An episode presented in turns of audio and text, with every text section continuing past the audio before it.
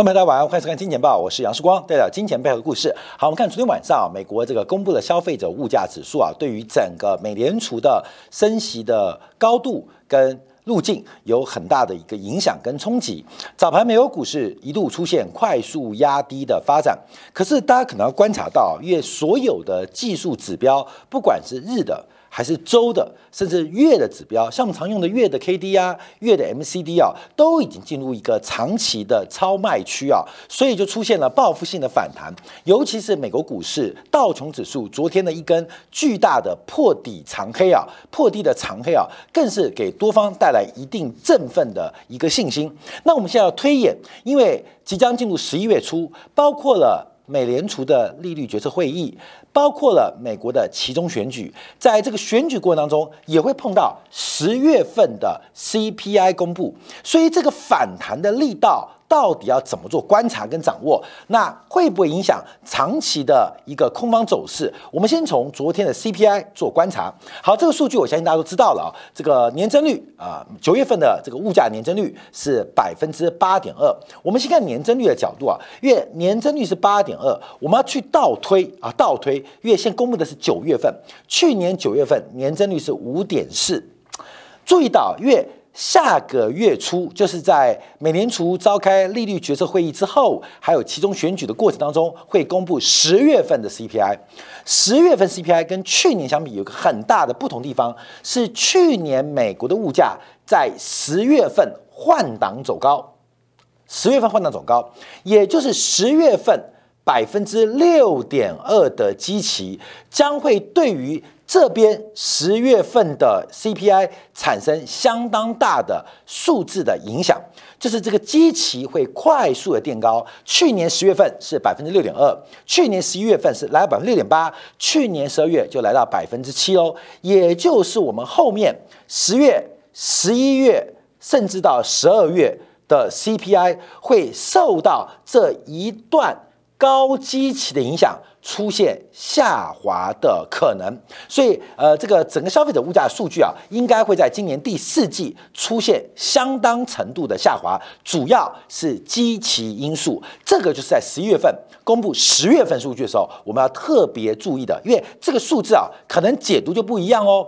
第一个是直观，这个数据在十月份啊，直观来讲应该会跌破百分之八，可能百分之七点六，可能百分之七点七，到了十一月份可能会更低，到了。明年的预年初啊，因为随着基期继续走高，甚至有可能跌到百分之六、百分之六以下的水平。那这个市场的情绪会怎么观察跟解读？这是第一个重点。我们先跟大家做个分享啊，就是整个物价的基期从去年的十月开始快速的攀高。那下个月初要公布十月数据，会不会因为基期的效益开始这个数字快速的走低？能够走多低？这个学率会取决于美联储的政策方向。好，但我们话说回来，再观察基期效应，因为事实上，这个美呃美国的物价是从去年十月走入一个大幅的养生段，可是从前面观察，美国的物价是从去年四月份大幅度的一个扬升。也就是那个时刻，美联储错估了通货膨胀的威胁，错估了物价上涨的持续可能性，就是那个时刻。可是我们来对比一下哦，因为从去年的三四五六月份，物价的大幅走高，也是产生了基期效应，也是产生了基期效应、基基数效应啊。可是，在今年的三四五六月份，这个基数效应。影响并不大哦，也就是在高基期的背景跟数字的基础之上，美国的物价走势仍然是非常的惊人。好，等一下我们用另外的图形啊，跟大家做报告。那影响市场比较大家做观察的，主要是来自于月增率，因为我们假如用微积分的概念的话，月增率是微分，年增率是积分，所以可以从月增率来看出它的加速性跟方向。从月增率，我们可以先定啊定向啊，再定量啊，不要说定性啊，先定向再定量。假如月增率持续为正，那整个物价的趋势仍然是向上攀高。那在定量，我们看到月增率百分之零点四，比八月份的零点一高出了四倍，从零点一跳到零点四。所以先不要管定性啊，就是通胀长期的一个发展。从定向到定量，我们看到市场美国物价并没有放缓的迹象跟放缓的格局。好，那怎么观察呢？我们看到核心 CPI 啊，从核心 CPI 的答案就很清楚了，因为核心 CPI 是把主要的食品跟能源给扣除。那核心 CPI 是怎么来的？其实啊，这也是因为七零年代石油危机让美国出现高速的物价膨胀。那美国政府啊就觉得这个因为石油带动的物价不准，所以把所有主要的商品给剔除掉。所以除了 CPI 之外，又发展出一个核心 CPI，用来安抚人心，用来。矫正这个物价的数据。好，我们刚刚看到消费者物价指数年增率在基期垫高的背景之下稍微缓和，仍然维持在百分之八之上。可是扣掉食品能源，我们看到核心 CPI 却来到了新高，来到了百分之六点六，创下了一九八二年以来新高。这个一九八二年为什么一九八二年？因为一九八二年是美国升息周期的尾声啊，一九八二年升息周期的尾声。所以等一下哦，注意哦。物价跟升息周期的尾声会有什么关系？等一下我们用张图啊跟大家做分享。所以这一次美国核心的消费者物价是创下近四十年的最高。所以扣掉食品能源之外，就发现推升物价的并不是初级的原料，并不是初级商品，而是中间材、消费材，甚至在服务类出现了大幅攀攀高的格局。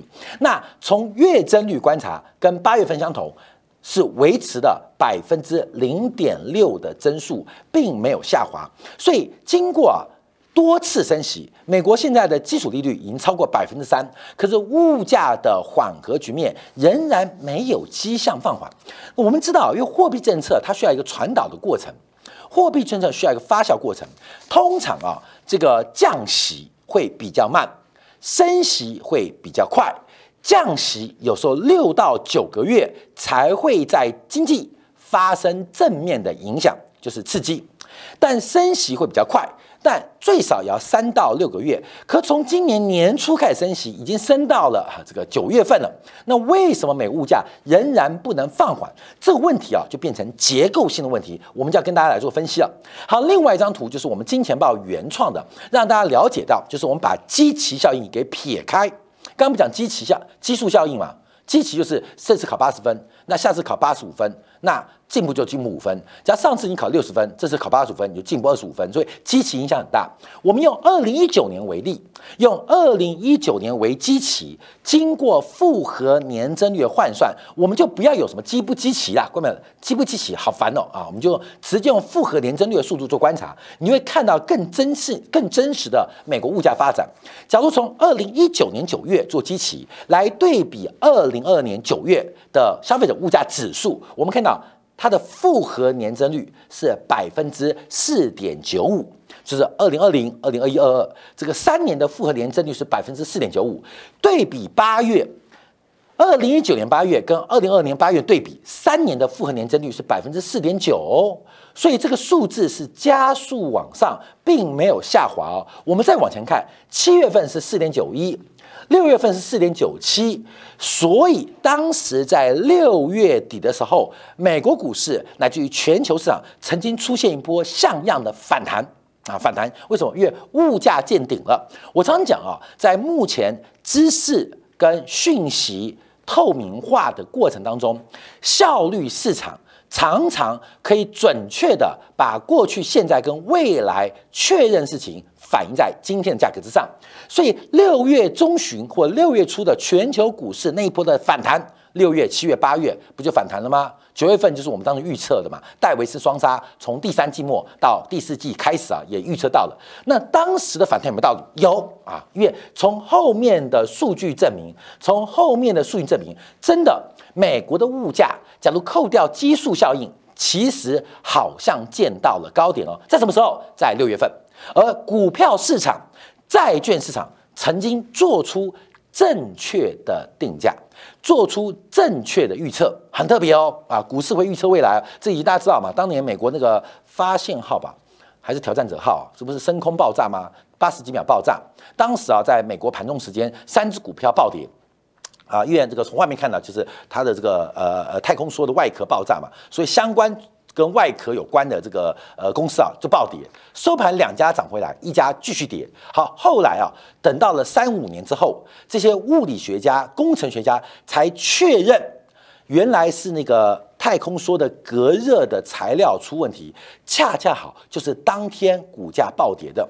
所以股票市场很神奇，它感觉它在发现一些已知。或存在的事实，就是客观存在事实，只是我们主观未知，我们不知道，可是客观存在啊，客观存在。譬如说，你女儿交男朋友了，你不知道。客观存在，可是你主观不知情。可是从市场价格会告诉你很多的变化。诶，他开始注意打扮啊，他开始这个作息电话啊，都开始变得跟以前不一样啊。这价格会反应。好，那我们现在观察，那为什么这次股市暴跌？诶，从九月份开始暴跌，因为似乎又看到一个现象，就是原来六月份啊，六月份所做的一个定价，做的定价。这个假设就是六月份是最高点的假设被推翻掉了，所以股价去创低，债券值率再创高，也就是在九月甚至于十月份，美国的物价扣掉了技术效益，其实它并没有放缓。它并没有放缓，所以在昨天股市的大跌，是不是要重新预测十月份有可能见高？等一下我们要做个说明跟观察啊，这个大家了解到，这个观察经济啊，其实很好玩，就是会发现一些呃客观存在的现实。那我们从主观的角度，到底要怎么去摸索客观现实？你像量子纠缠呐。你像这个化学反应啊，它到底是发明还是发现？这是化学奖项发明，因为它把这个两个介质不同的这个呃这个元素能够拼在一起，它发现一个媒介啊。可是像物理学奖量子纠缠，它永远是客观存在的现实，只是我们知识能力。还不能理解，所以从社会科学就很特别哦。所以到底昨天的一根长红，尤其是美国股市的一个爆量长红，到底代表什么意思？我们从几个角度来做分析。好，第一个我们看一下，这是亚特兰大美联储啊另外做的指标，它把消费者物价的一些权重跟类别进行了分类，简单分类，一种叫做弹性的，一种叫做粘性的。这个弹性啊就很像是这个 CPI 所包含的。商品，呃，原物料，那粘性的很像核心的 CPI，就是亚特兰大把它分类嘛，就有的是因为呃物价波动很大啊，像一些能源呐，像这个烟酒啊、珠宝啊、食品啊，波动很大，叫做弹性 CPI。那粘性 CPI 它项目就很多，而且很广，通常价格波动不大。那从这个分类分类啊，就是另外一个维度来分类啊，我们看到事实上它的 CPI 是创下新高。创新高，虽然商品原物料在跌啊，我们看到基本技术在跌，贵金属在跌，能源在跌，可是我们看到扣掉食品能源之外，美国其他的物价的涨势却是非常非常积极，在八月份是来到了，九月份来到了百分之六点五，比八月份六点一来的更高，也是创下一九八二年以来的新低。好，那我们先看一下细项，我们再看到货币政策的周期跟物价有什么样关系？货币政策的周期不见得会跟物价周期有关，可是物价周周期会跟货币政策周期。高度相关啊，这个因果关系啊，有时候可以这样算过去，可是不能呃呃拆解回来啊。我们看一下，从 CPI 的月增率就看到一个发展啊，因为上个月的月增率是百分之零点一啊，那九月份是百分之零点四，那到底什么东西推升了物价？什么东西的推升的物价？我们要从几个项目做观察啊。当然，从这个呃红色的就是推升最多的，那这个绿色的就是向下。拖累最多的，那很明显可以看到，核心 CPI 的一个增速是远超过商品跟原物料的食品能源。那核心 CPI 里面最大的一个推力是来自于住宅的等值租金啊，在这边啊，租金啊，就是十一住行娱乐这个居住成本形成了一个。尾巴的一个效应啊，这是我们去年预估啊，就房价大涨啊，那房价大涨，它会预告未来六个月这个在消费者物价当中的感受，越房价走高，你去想这直观嘛，经济学不难的，今天房价大涨，那房东什么会给租？什么时候会给租客涨租金？需要一段时间嘛？因为房东可能还没有收到房价大涨的讯息。那另外，房东也还没有发现房价持续走高，可以给呃租客调高租金，所以它有个滞后效应。房价走高反映在房租，会有个滞后效应，就是会递延啊递延。所以房价走低。那房租走低，那这会是刚性，很难哦啊，很难哦。这跟劳动力的工资一样，工资有僵固性，房租也有僵固性，就是涨的时候啊，就是供需关系没有跌啊，没有跌，只有失业跟空屋啊，很特别哦。所以这个工资跟房租啊，它有僵固性，它不是供需哦，需供不应求就涨，那供过于应供过于求就跌，哎，没有没有没有，供过于求就失业啊。供过于求就空屋啊，所以注意到这个很特别哦啊，这观众要要了解。有机会我们再分享。反正美国房价现在还刚刚见顶嘛，那美国房租的这个租金要下跌，那到明年的第二季才会明显发生。好，这主要是我们看到在这个核心的服务当中。另外，我们可以特别观察，等会从年增率很明显哦，就从美国的物价越低端越低端的这个呃商品跟服务涨幅越大。也代表美国结构性的问题非常非常严重。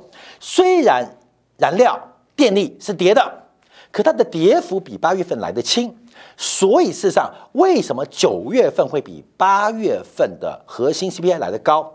除了居住成本跟工资推动之外，最重要的是原物料跌不动。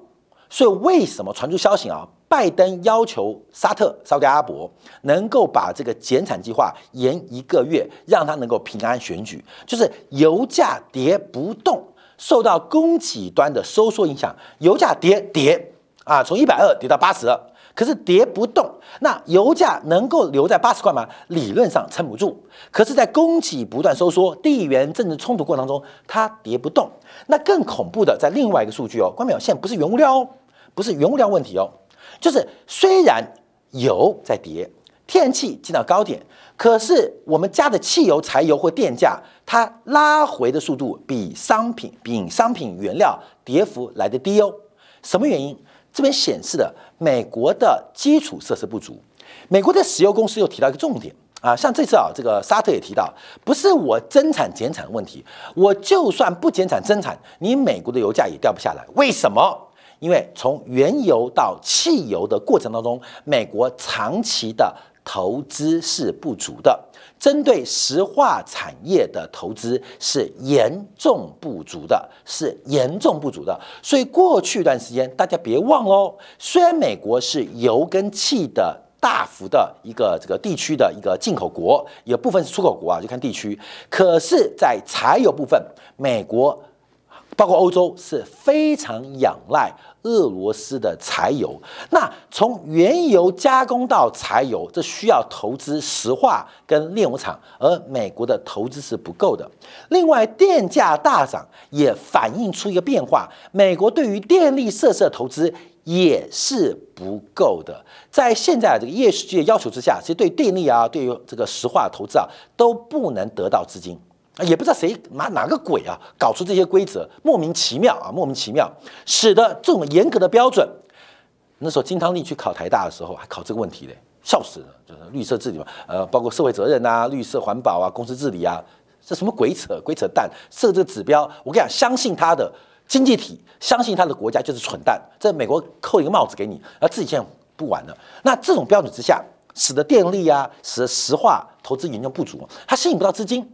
吸引到资金，大型基金投资它基本上会减分，所以我们看到投资不足反映在美国过去这一波的物价基础上，所以不是不报，只是时候未到。那现在发现这个问题挺麻烦的。好，我们再往下观察，因为不管是年增率、月增率啊，扣掉了食品能源之外，我们看到包括了服务啊，这个是最大的。那美国现在碰到的另外一个问题，等一下今天两部分会解读啊。就是美国现在碰到一个退休潮的问题，那退休潮对于社会的总和需求跟总供给会产生什么影响？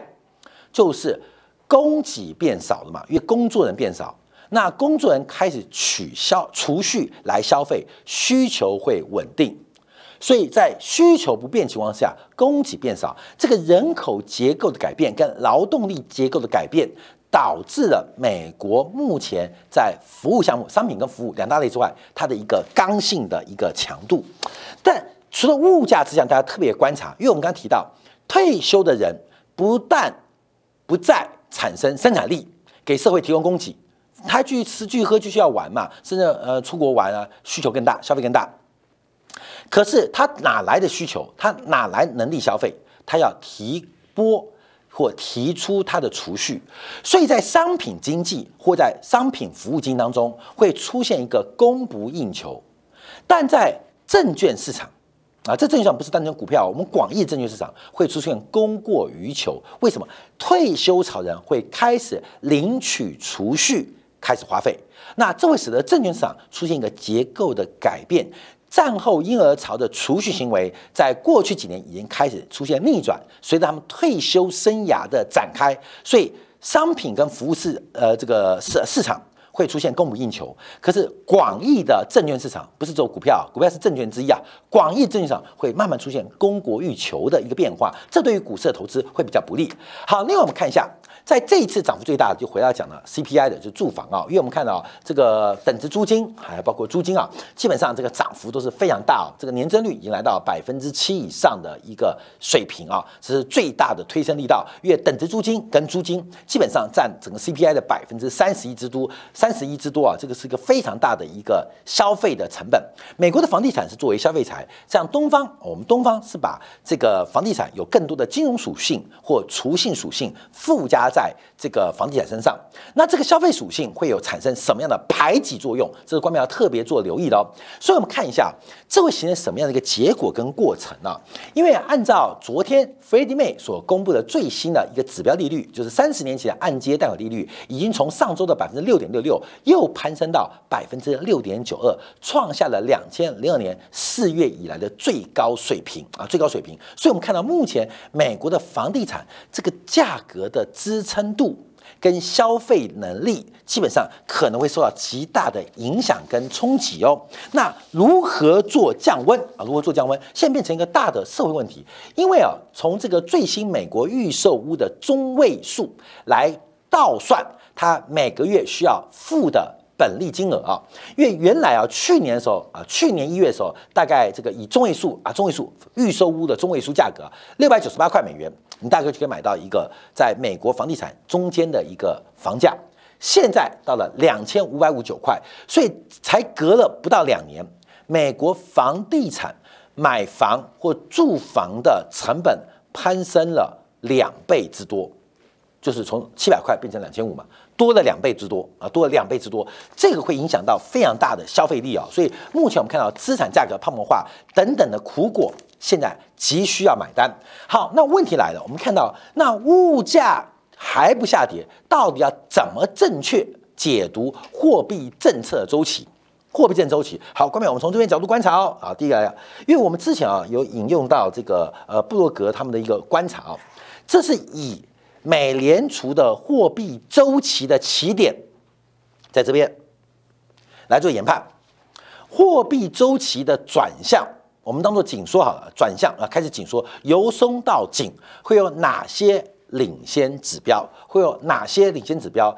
其实就是经济过热。什么过热？第一个，我们看到包括美国的呃住宅协会的房地产指数，包括了营建许可，这些都是都是预警美国。美联储进入紧缩周期的领先指标，包括了 ISM 制造业跟服务业的采购经理指数，这些都是领先指标。那最关键的是消费者信心指数会跟紧缩周期高度相关啊，高度相关会在这边高度相关，基本上会高度相关。那这是成成为一个同时指标。那我们就要观察嘛，因为现在大家赌说美联储到底什么时候要结束紧缩周期？好，根本答案来了，因为最后啊，第一个是。呃，薪资收入的下滑，薪资收入下滑进一步影响到核心消费者物价，就是没有所得。当所得受到影响，恒常所得出现了一个下滑的时候，会影响到总和需求，进一步导致物价走低。到这边才能判断货币周期的紧缩告终或结束。那按照过去的统计啊，大概需要十三到。十五个月，也就是货币周期的紧缩，大概要一年之后，核心的 CPI 才会出现一个转折。我们就来倒推嘛，从一月份升息，大概美国物价会坚挺到明年的第一季啊，坚挺到第一季。那坚挺到那时候才能做货币周期紧缩预测。所以我一直提到，二零二二年有两件事情你不要去预测它。第一件事情就是中国。会放弃清零。第二件事情是美国会放弃加息。其从今年一月份、二月份、三月份到七月、八月、九月，先到十月，大家每天等的就是中国放弃清零，美国放弃加息。你等了一年都没有发生啊！不要等了。那现在还有三个月哦，还有两个半月哦，你还是不要等。一样，二零二年前面十个月给我们的教训就是不要去期待。中国会结束社会的动态清零，过去十个半月也给我们一个重大的一个呃这个呃警醒，就是美国不会在今年度结束紧缩周期，这大家特别要留意的。所以这个市场上的反弹啊，有时候是风险偏好做观察。好，在昨天啊，我们看到美国的这个呃利率期货市场啊预估啊，到明年三月份美联储加息的可能性。顶点会来到百分之四点九，所以十一月初加息。零点七五个百分点的可能性正在快速走高。那另外还有耶诞节前，因为通常耶诞节不太是一个很好加息的时候了。但十月份加息，十二月份是再加息，美国加息速度非常非常的急，非常非常快，是大家要特别做观察跟留意的。好，最后我们看一下啊，昨天在整个消费者物价走高的情况之下，这个背景，美国财政部的长天期国债拍卖是非常非常的惨淡啊，不管是三十年期还是十年期的。这个拍卖的过程跟拍卖的结果都比预期来的差，所以虽然股市在严重超卖的背景之下出现了强势的反弹啊，强势的反弹，可大家不要忘记哦，这种强势的反弹更多的是因为超卖，更多的是因为跌升，更多的是风险偏好的回归啊，因为跌多大家就可以承受嘛，这台股都一万八跌到一万三了，都跌到一万二了嘛，所以很多人觉得可以接啊，可以接。我跟大家分享一个故事啊。两千零八年次贷海啸，那时候我在东森做主播啊。其实我们做主播、财主播，其实一般不太去进出股票。可是两千零八年崩盘嘛，所以那时候我们看到这市场从九千多点一路杀到六千多点，哇，这个跟跌幅一样，一万八跌到一万二，不就九千多跌到六千多吗？所以那时候啊，我就跟我们的一个长官啊，就说：“哎，世光啊，是不是做一些长期投资啊？我们虽然平常不做股票，可是是不是买股票机会？”我说：“当然是啊。”而这故事我讲很直接，当然是啊。我举过中华汽车为例嘛，我再举个例子，当时叫台新金控，台新金控我记得是十六块、十七块，跌到哪？跌到六块钱啊！台新金控跌到六块多，六块多，七块不到，六块多。当时我就跟我的这个主管说：“哎，老大，我们来长期投资，六块钱，哎，六千块一张。”我们买个五十张、一百张，长期投资好不好？因为当时的台金金控在消费金融做的不错，而且各方面的这个呃气度心蛮强的。我想摆个一百张长期投资嘛，没有多少钱呐，一张才六千块，一百张也不过才六十万嘛，我们就摆着长期投资。好，大家就说来投资，好看没有？九千点跌到六千点哦，台金金从十六十七块跌到六块钱，是你会不会买？是你店买，不是说你来买，我都买了。我告诉你一个惨烈的结局哦。后来台积金从六块钱跌到三块钱，你懂了吗？再腰斩一次，再腰斩一次。那时候从六千点直接杀到三九五五。好，各位现在像不像？你觉得叠升叠升就是好买点吗？好买点是叠升叠来的吗？这是大家想象的风险偏好的回归，我们从加密货币看得很清楚。可是这是一个短线的人气的信心指标，是一个情绪的观察，并不是一个理性的结果。会反弹？大家要小心，因为这个月 K D、周 K D 啊，包括了 MACD 这些长期的技术指标，都告诉我们进入了一个长期的超卖区。像昨天我讲到了台硕，讲到国外金，我们都画了一个十几年的上升轨道，过去几次在这边买。都会出现翻倍的利润，那这一次会不会呢？那大家要特别思考哦，因为从美国的通胀就告诉我们问题，告诉我们一个几答案。这一次全球经济发生的方方面面的各种现象，它都不是一个周期性的，都不是一个短期商业周期的，而是一个长期的政治周期、地缘周期跟全球化扩张。跟衰退的周期，而这种周期不能用单纯的升息、降息、宽松、紧缩、订单或资本支出来了解，只要特别做观察跟留意，分享给大家。好，感谢大家收看，我们下礼拜一同一时间晚上八点，杨思光在《金钱报》与各位再会。